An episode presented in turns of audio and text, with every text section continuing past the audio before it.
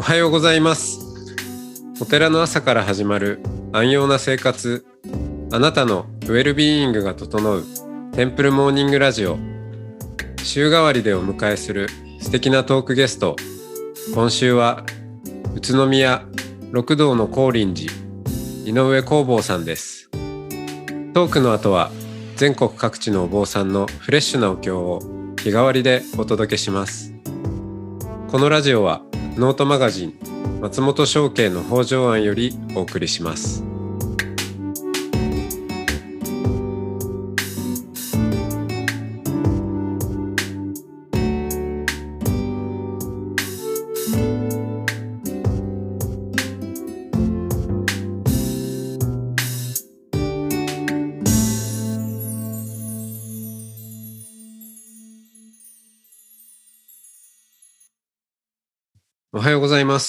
はようございます。はい、えー今日も井上工房さんとおしゃべりをしていきますいやー、本当なんだろう、このまとまりもなく、つらつらと話すっていいですね。うーんうん。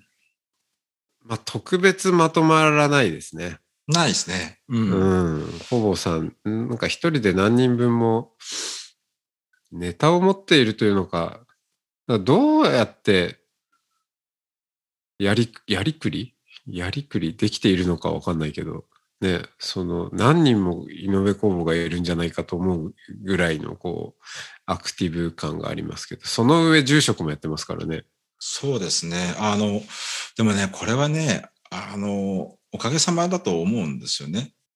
うんその、例えば、ハスの葉であれば、堀下さんっていうね、うんうんうんあの、優秀な元ヤフーの、その、うんエンジニアエンジニアでディレクションできる人がやってくれてるから、まあ僕もほとんどそっち任せてられるし、うん。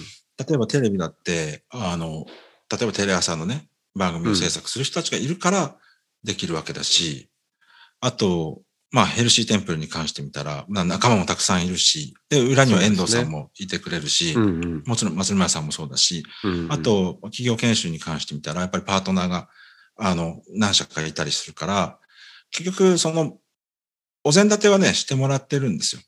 うんうんうん。で、僕が必要な時っていうのは、やっぱりね、その、例えば、ハスの葉だったら、あの、どうやったらこの方向性を決められるかだろうかとかね、うん。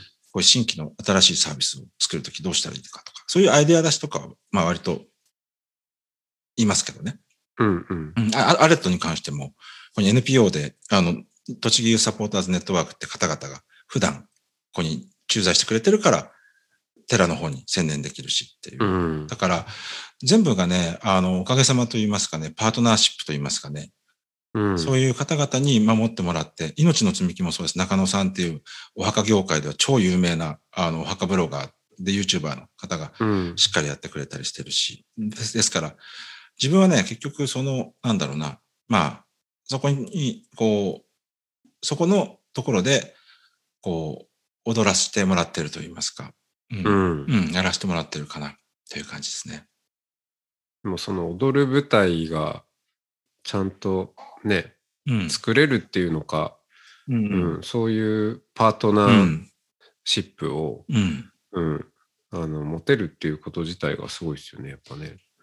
まあ、ご縁ですね。うん、うん、こればっかりはね。う。そうんですね。えーっと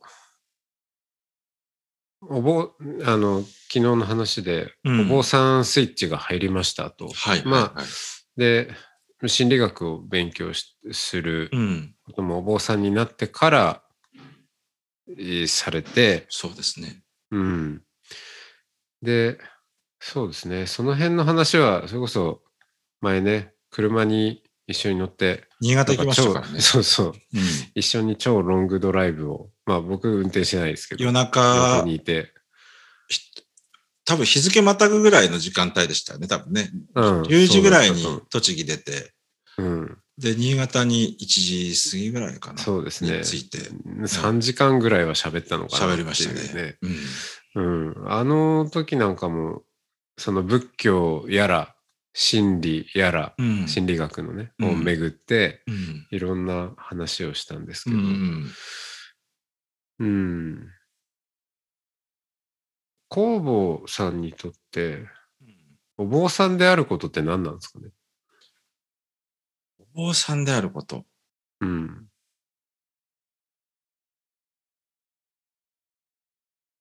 多分、うーん、自分の命って、例えば、まあ、平均寿命をとってみたら、まあ、80歳ぐらいかもしれないじゃないですか。うん。それよりも長いものに自分の命がこう乗っかってる感じかもしれないですね。これいろんな意味があって、例えば仏教が2500年続くっていう文脈の中で、一、ぶ一瞬はね、自分がお坊さんをやっているっていうのもあるかもしれないし、高林寺っていうお寺からしてみたら、例えばあ600年続くお寺で住職をやらせてもらってるっていうのもあるかもしれないし、浄土宗の教えって意味からすると、やっぱりこの極楽浄土に往生するまでの間っていう部分でもあるかもしれないし、なんかこう、うん。普通の人生って考えると、やっぱりこう、なんだろう、生まれて、えー、学校行って、で、就職して、で、結婚して、子供ができて、で退職して、孫がどうのこうの、まあ、こんなうんうん絵に描いたもちろんないにしてみても、うんその人生の中で完結してるじゃないですか。要はまあ、一生涯っていわゆる。でも、仏教ってやっぱりそうじゃなくて、うんあの、まあ、弘法大師じゃないですけど、やっぱり生まれ生まれ生まれ生まれて、で、死に死に死にてっていう、その、生死をずっと繰り返していく、すごく長い時間軸の中に、いられる存在がお坊さんなんじゃないかな、っていう気はしますね。うん。うん。特に住職になってからはやっぱり背負ってるものがやっぱり寺っていうものを持つと、自分の人生よりもずっと長いし、うん。今まで先代たちが積み上げてきたものもありますからね。うん。うん。そうですね。だから時間軸は本当大事だと思いますね。まあうんって言っておきながら仏教は諸行無常だっていうんだから、このなんかいい感じの矛盾感がたまらないかもしれないですね。うん。諸行無常で一切は変化し続けるんですけど、うん。変化して流転していくうん。その時間の流れはやっぱり長くゆったりと悠久の時間ずっとこうやっぱ変化しながら続いてるんですよそういうことだと思いますね。その、ね。うん、まあ、そうですね。ルテン、まあ、生まれては、要するに変化をつ続けてるってことですよね。うん。だからそういう意味からすると、まあ僕、お坊さんになってからわずか15年、うーん、ちょっとかな ?15、6年かもしれないですけど、その間も結構いろんな変化を自分の中でね、ね。うん、だぶっちゃけとかテレビに出てる時時時代というか時間もあったし、うん、今みたいにこうやって地元に根を下ろして、コワーキングスペースやりながらお寺の住職するっていうのもあるかもしれないし、う。うんん、この後また別のね、道が出てくるのかもしれないし。井上工房が、まあな、うん、私は何なのかって言っても、まあ、流転し続けてますよね。そうですね。う。うんん。うん。だから、まあ、特にこれって決めることはないんだろうけど、でも、あれなんですか、その、何なんだろうって思うっていうことは、なんかちょっと、うーん、落ち着かないとか、そういういや、それはね、ね、実はなくて、うん、あのー結局、やっぱり一丁目一番地みたいなやつがあって、うん、それはやっぱ住職になったっていうことですよね。はい、そうするとやっぱりそこに軸があるわけですよね。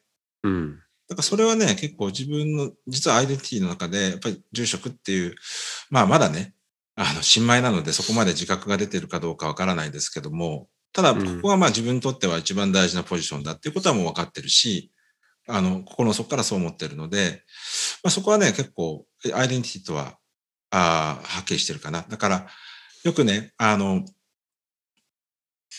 例えば、パイ型人材っていう言葉があるらしいんですよ。パイ？パイ、パイ。はあ、はあはあ、パイってあの、えっ、と、3.14159のパイ。おあの文字の形って、足が2本生えてるじゃないですか。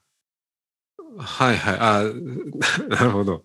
あの、t, t とか T, T じゃない。くてそう T 型人材っていうのは、一つの軸足があって、二つのこととかを副業していくみたいなイメージですけど、パイ型人材っていうのがいて、パイは二つの軸足があるらしいんですね。うんうん。これ自分そうだなと。は例えば僕大学一つ取っても、仏大と東京学芸大学取って仏教と臨床心理学やってきたし、あ。はいはい。今の立場からするとお寺の住職をやりながら、まあ、しなんだろうな、仏教を使っ使って、仏教の中から新しい価値を社会に届ける、そういったこう、実験的な、うん。まあことやってるクし。クリエイター的というのか、うんまあそこ社会と結んでいくところですよね。まあ、あの、うんじまあ、事業家であるかどうかは置いておいても、まあ、まあでもそうそういう、アントレプレーナーみたいいな立場もあるのかもしれないし、それはあるのかなと思いますね。う。うんん。灰型か。うん。うん。まあ、これね、う。うんん。あ、どうぞ。あパイがその時々でまた変わっていくっていう感じなんですかね。そうですね。うん。で、そういった観点からすると、結構ね、日本の特に鎌倉仏教ってI型なんだと僕は思ってるんですよね。 I？I、一個。ああもうた、ただこの、たうん縦、縦線のみ。だって、あの、一宗派、一、一宗派 one method みたいな。あ浄土宗といえばお念仏。浄土真宗といえばお念仏。日蓮宗といえばお題目。臨済宗といえば座禅。曹洞宗といえば座禅とかね。あ。うんで、まあ、ちょっと乱暴な言い方かもしれないけども、でもある程度それで、まあそうですね。まあその宗派の特徴が語られるじゃないですか。うん。うちはこれですっていうやつね。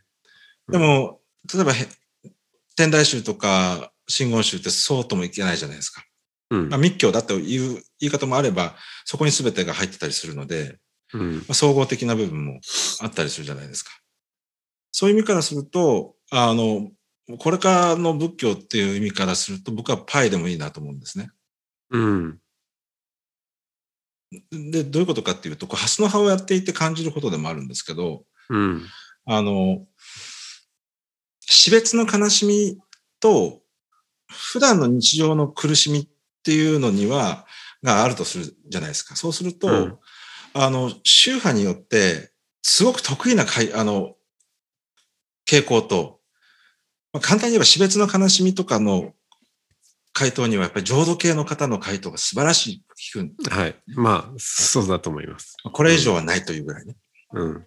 だけれども、例えば日常の苦しみで、例えば、旦那が浮気したんだけどどうしたらいいですかって言ったところ、こう今度ね、浄土系は弱いんですよ。まあ、あの、旦那が浮気してどうしたらいいですかっていう時に、じゃあお念仏をお唱えしましょうって。まあ、一周回ったらそうかもしれないですよ。もちろんね。そこまでちゃんと、あの、説明できて、うん。家庭の中で和合を大事にするとかっていう意味でお念仏っていうのだとわかるんですけど、いきなり、あの、テキストだけで、うん。まあ、解決できないじゃないですか、それって。うん。で、そうするとね、そこはね、禅宗の方が強いんですよ。ああ。うんうんっていう、こう、結構住み分けみたいなやつが、実はあったりしてて、そうですね。うんそう考えると、この、元気のない時はちょっと日練習が良かったりとかね。そうそうそうそう。う。うん。まあね、そうですね。なので、パイがいいな。うん。例えば、まあ、どこに軸足切るかじゃ、にもよるでしょうけれども、例えば、まあ、初期仏教に、研鑽を勉強しながら、うん伝統仏教の方にも軸足を置くとか、ああ、そうね。うん。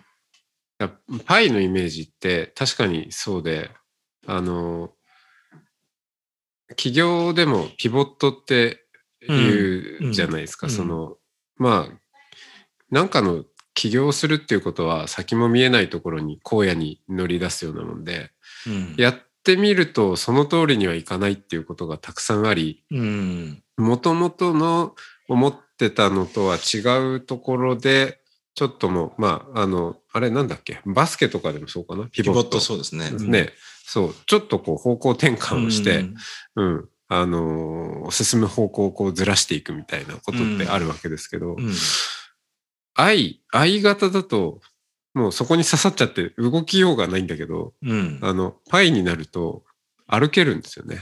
要するに、相型だとね、多分ね、まあ一次元なんですよ。方向的に言うと。でも、うん。パイ型になると、それが二次元にもなるし、うんで、パイの横線を伸ばせば多分もっと平面が広がるから、なるほどね。うん。だだだからパイなんだと思うんですね。この、うん。これ、この事情じゃない、この事情を縦にした状態じゃなくて、パイである必要性ってやっぱりさっきの t と同じで、そこから水平展開できるっていうところだと思うんですよね。はい、はい。パイのね。うん。うん。なんじゃないかな。うん。なるほどね。いや、でも確かにそうですね。そういうの大事ですよね。うん。うん。その、うーん、どこに、ふ二つのじゃあ軸足があるとして、うん。その軸足をどれとどれの組み合わせにしようかなっていうのも、また結構悩んでる人も多いのかなとは思うんですよね。お坊さんで、まあこの住職塾もやってきていろんな人と接点がありますけど、うん。時代は掛け算だとか言うじゃないですか。確かに。あの、うん。ね、堀江門も言うし、うん。なるべくこう、そう、一つのことで他を圧倒するっていうのはすごく難しいけど、掛け算していくと、確かにこれ、これだけだったら難しいけど、これかけるこれかけるこれだと、この組み合わせ自体珍しいよねっていう。3つぐらいかけると100万分の1ぐらいになっちゃったりとかね。ね、うんそういう話で言ったときに、そう。まあみんなお坊さんたちも仏教、まあ仏教は一応あるけど、かける何にしようかみたいなうんところで結構みんな考えているような感じもするんですけど、うん。うん。そこは何かその意識はしてるんですか？その、俺は今何の掛け算でいこうかなとかっていう。いや、してないですね。ただ、でないですよね。ただね、ただ、うん。あの、迷ったことがあるんですよ。それは、要するに仏教って非常に深いものじゃないですか。うん一生かけても追求しても追求しきれないぐらい深いものじゃないですか。過去の先達たちも一生涯を仏教に全てを捧げて、うん研究をしてた、してたっていうこともあるじゃないですか。で僕が仏大を卒業して、その時もお坊さんモードで仏教大好きモードに、ね、なってたんですけど、うん。その後臨床心理をやりに学芸大に行くって言った時に、やっぱ自分の中でアイデンティティのクライシスみたいなのがあったんですよね。うん。要は、その二つ目のことをやるのに中途半端でいいのかなっていう、っていう、もやもやとしたものは、結構、あの、割とあったんですね。うん。でその時に背中を押してくださった方々が、まあ実は会ったことないんですけども、あの、かつて浄土宗のお坊さんの方の中で、藤吉次回先生っていう方がいたんですよ。うん。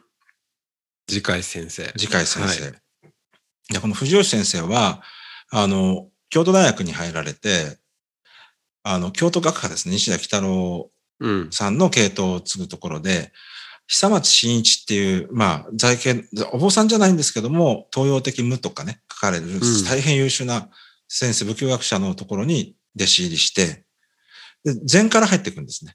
うん。あの、その、久松真一先生は、あそこの妙妙心寺の中にお住まいがあったらしくて、で、やっぱ禅と、あの、哲学みたいな感じでね、追求され、東東洋的な哲学を研究されている方で、で藤吉先生はそういったところから、そう禅から入ってって、でも浄土宗のおお生まれの方だから、後ほど、あの、浄土宗の方も極めていかれるんですよ。うん。うん。で、藤吉先生のあの著書の中に、禅と念仏の間っていう本がありまして、それ学生時代私好きでよよく読んでて。で、まあ、二つのことをね、いわゆる僕らのその相型のね、宗派の中で言えば、多宗の、例えばぶ念仏僧が禅をやるなんて、慰安人だとかね、うん。うん。ああの、信心が深浅いからそういうふうに目移りをするんだとかね。そういうふうに多分指摘もあったと思うんです。今よりも時代がもっと前だから。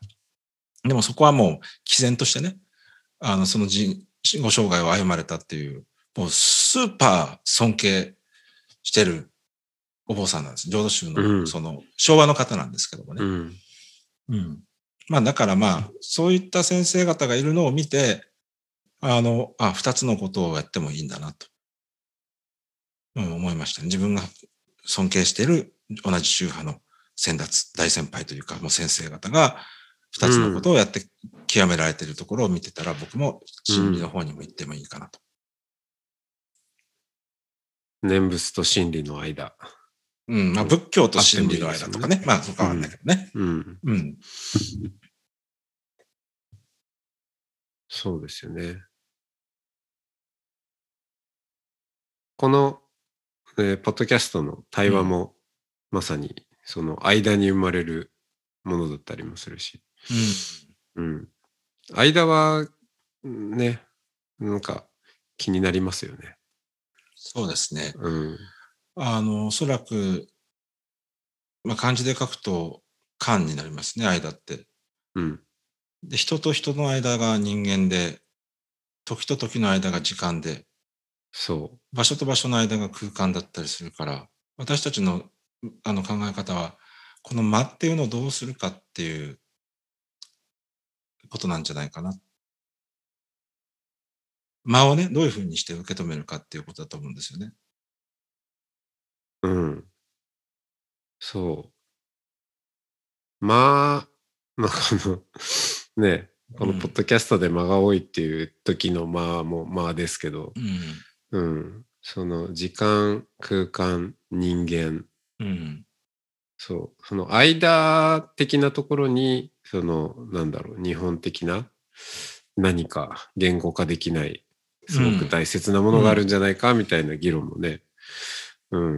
まあそう考えるとね、やっぱり縁側みたいなもんですよね。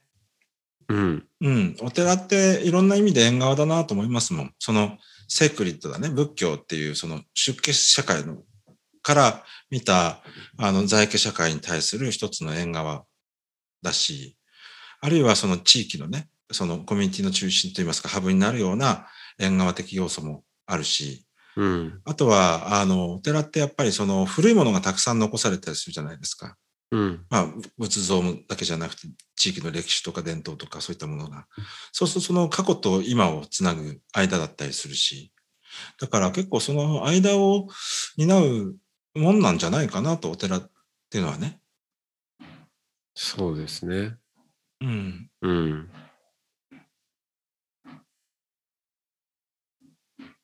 うん。思うんですけど、うん。なかなかその間が、間だから、物差しあっててね、評価しにくいんですよね、きっとね。そうですね。う。うんん。僕はあの、すごく思うんですけど、うん僕は未来の住職塾をやってきても、うん。まあなんでやってんのかな？別にその、住職一家の、えー生活力を上げるためにやっているか。ってまあ上がったら上がったでいいんですけど、うん。でも別にそういうわけでもなくて、うん。収入アップするためにみんな頑張りましょうって話じゃなくてもっとそのメタ的に見た時にそう。お寺に携わりながらうん。うん、神仏にこう関わりながら、うん。でそれが何なのか、何、何に携わってんのか、それが何なのか、わからないんですよね。うん。で、多分分かりきらないと思うし、うん。でも分からないものを扱っていて、じゃあ自分が分かりきらないから、自分が分かった範囲内で、まあこれはこういう価値で、ここには価値あるけど、これ、ここはもう価値ないからもう捨てちゃっていいんじゃないかとかっていうふうにやっちゃうと多分自分が見えていない何かが、その間、間にある何かがうん。確実に落ちていってしまうんだろうなと思うんで、だから、まあ、うまく言えないんですけど、んなんかわかんないけど、なるべく、なるべく残したいよねっていう気持ちでやってますね。うん。そのその間にあるものがわかんないんで、わかんないんですけど、そのうちまたね、誰かが見出すかもしれないし、うん。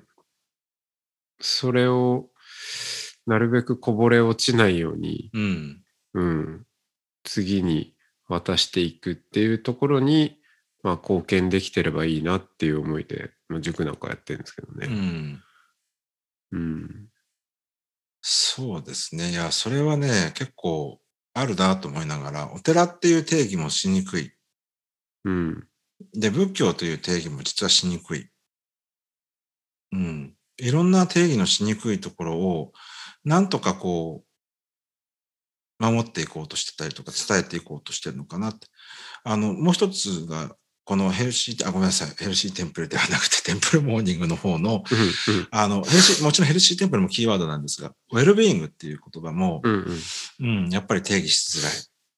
うん。まあ、あの、もちろんね、あの、操作、あの、操作的に定義して、こうだっていうことはできるんだろうけれども、やっぱりそう言っても、やっぱりそこの間にも、こう、間みたいなものが、意味の中にね、あるし、例えばそもそもウェルビーイングって心と体どっちだったとかね、両方だって言えばそうだし、そこの間はどうなんだとかっていうことも出てくるだろうし、うん。そういうこう、カチッとできない、もやもやとしたもの、抽象的なものじゃないんだろうけれども、もやもやしたものを扱う立場なのかなという気がしますよね。うん。そうですね。だから、例えば先ほどのパイ型に話戻しますけど、パイはやっぱいいですよ。足と足の間に、間ありますもん。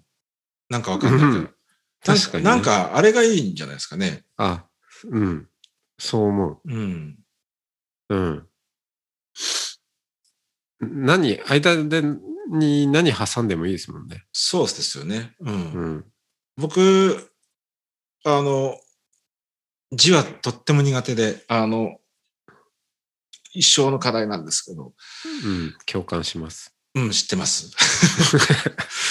あのね、うまい字書く人は間を書くんだろうなって最近思ってて、ああ。余白というかね、その、例えばひらがなののっていう字の、その、のの中とかね、はいはい。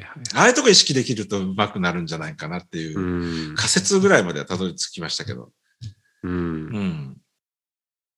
じゃあ、いきなり字の話になったあたりで、この辺で。あ今日はじゃあ、に、あの、苦手な話になったので逃げましょう。うん はい。ありがとうございました。はこ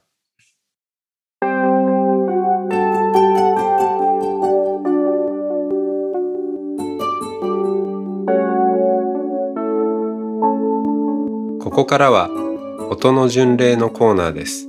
全国各地のお坊さんのフレッシュなお経を日替わりでお届けします。登場するお経やお坊さんに関する情報はノートマガジン音の巡礼をご覧ください。トークゲストへのメッセージやお経の感想などもノートマガジン音の巡礼ウェブサイトのコメント欄でお待ちしております。それでは今朝も音の巡礼へいってらっしゃい。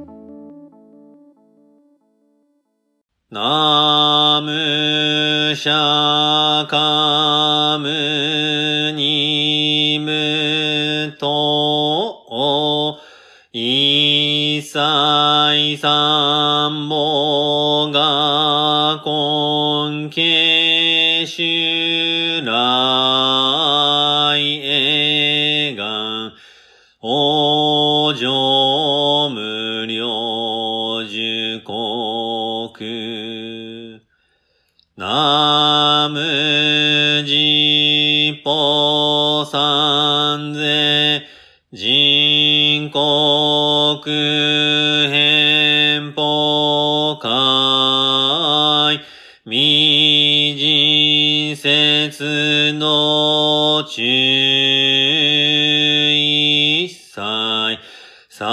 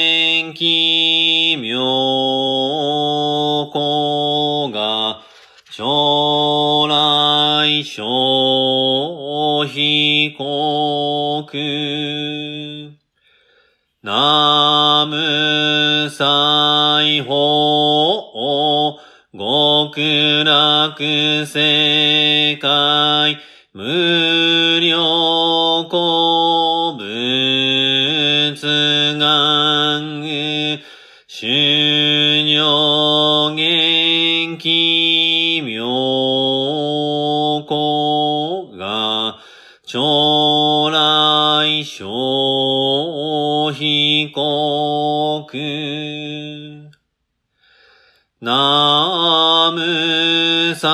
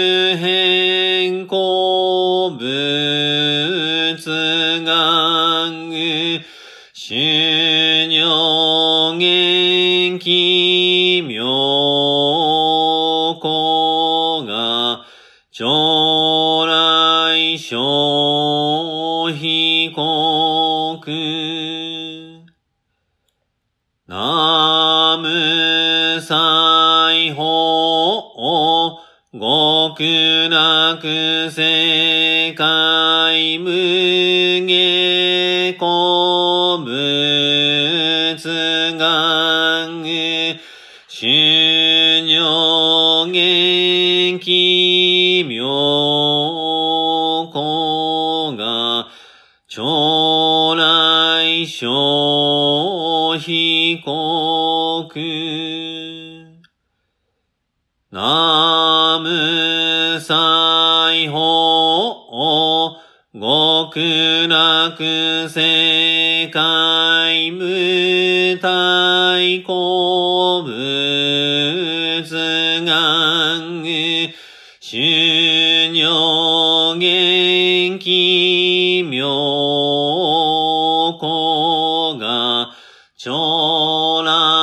小被告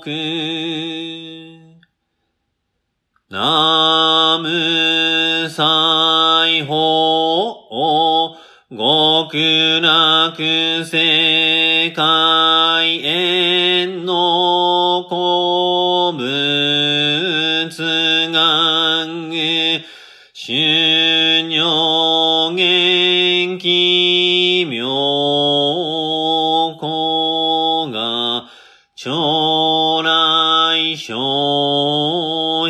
被告南無西方極楽世界少女古物願修行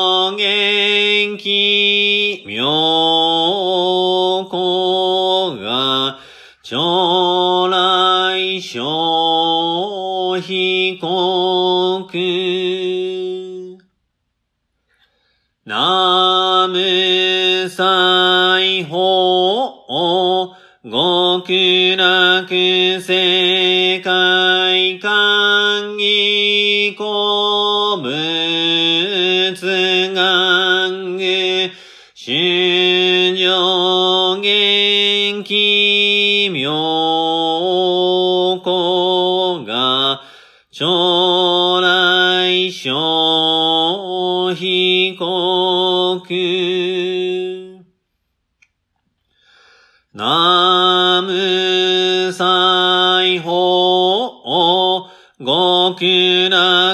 世界一へ古物願修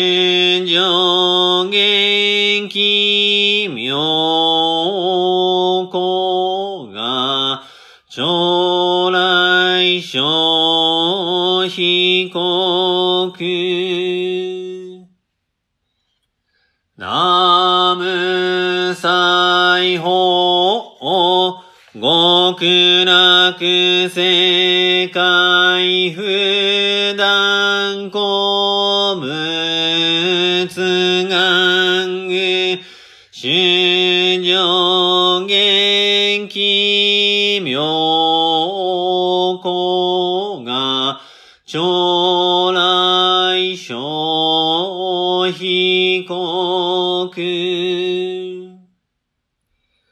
南無西方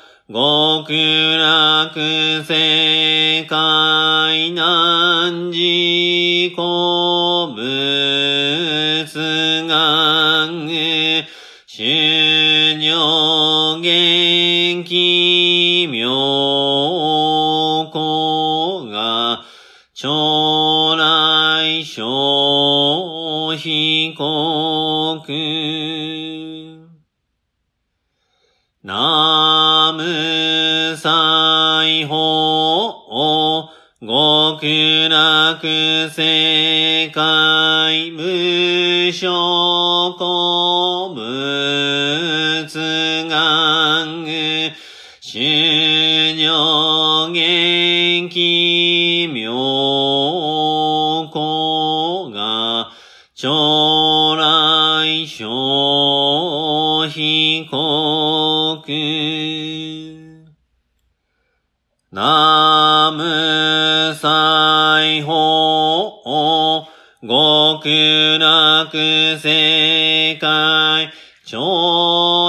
日が古仏願修行元気妙高が将来小被告南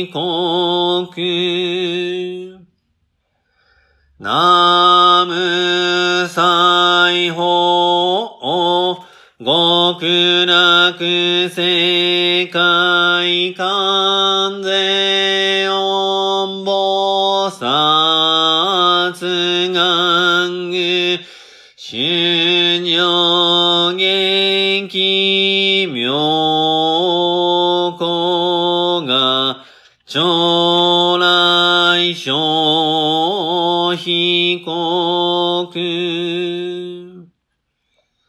南無西方極楽世界大聖子菩薩願修行元気妙。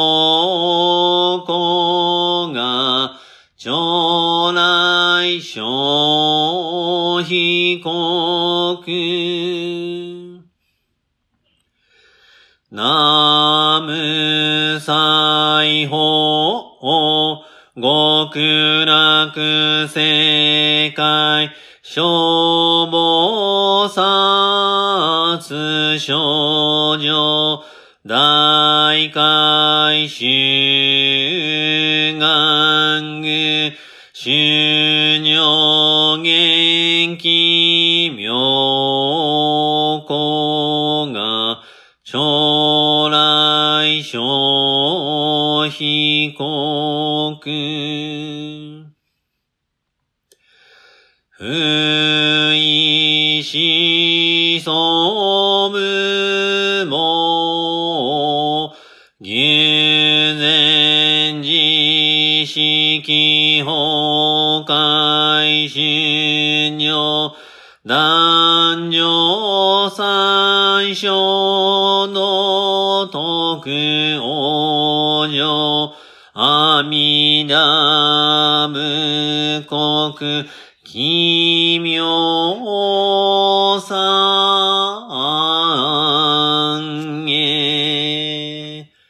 死神三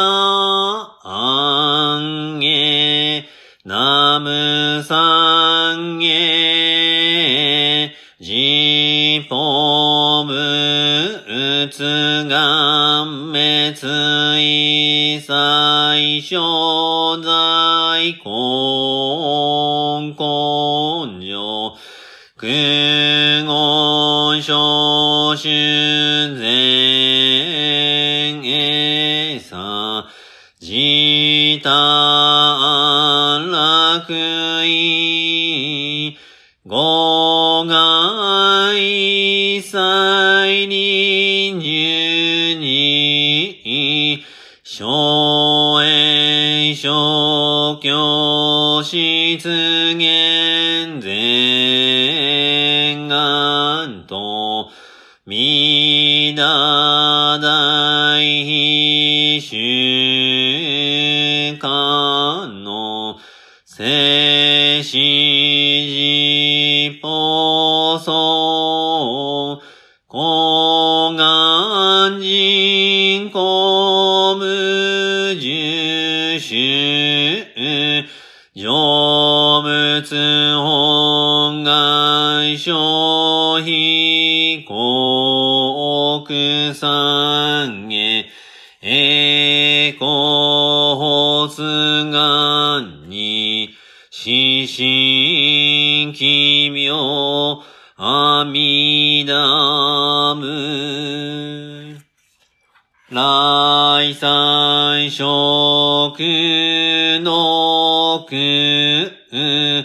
God.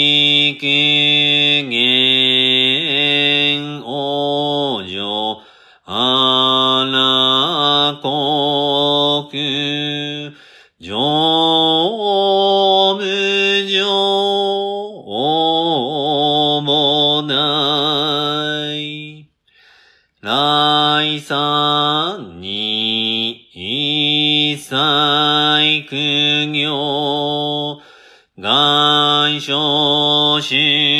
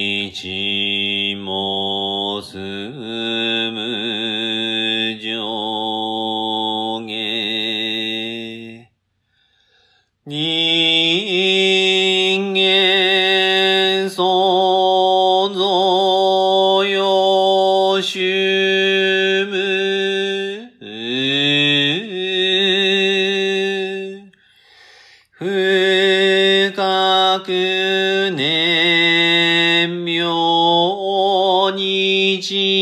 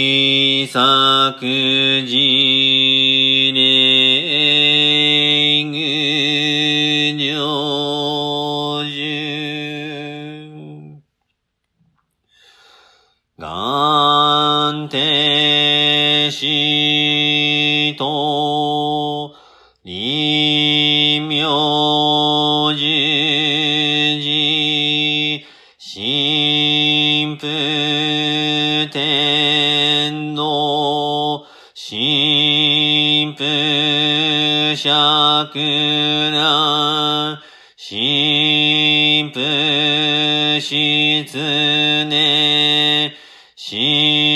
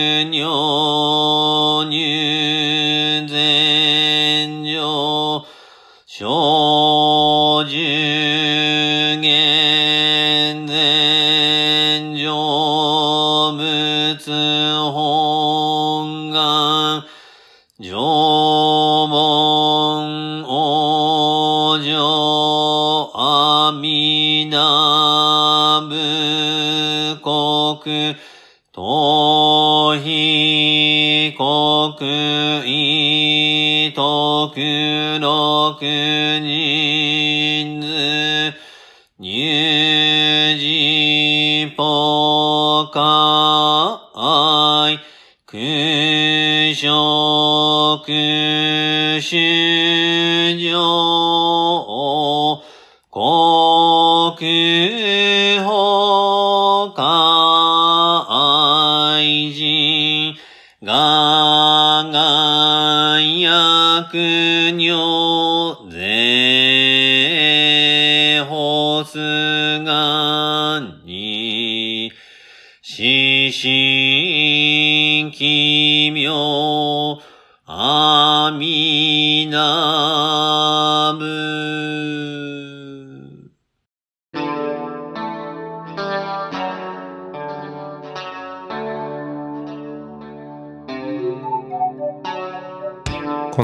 キャストはノートマガジン松本紹圭の方丈庵よりお送りしました。